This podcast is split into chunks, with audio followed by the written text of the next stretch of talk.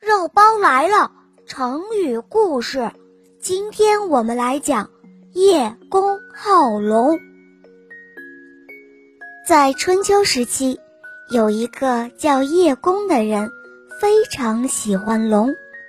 他家的屋梁上、柱子上，还有门窗上，都雕刻着龙的图案，墙上也绘着龙。传说。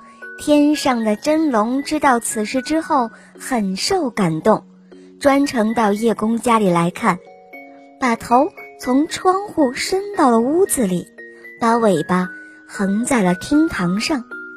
叶公看到之后，吓得面无血色，魂不附体，抱头就跑。原来他并不是真正的喜欢龙，他爱的是假龙，而怕的。却是真龙，这个成语比喻表面上爱好某一种事物，实际上并不是真正的爱好它，甚至是畏惧它。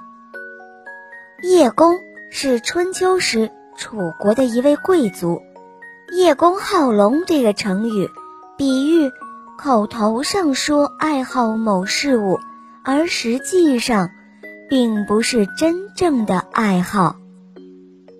小朋友们，“叶公好龙”这个成语，你们记住了吗？跟我一起念：“叶公好龙”。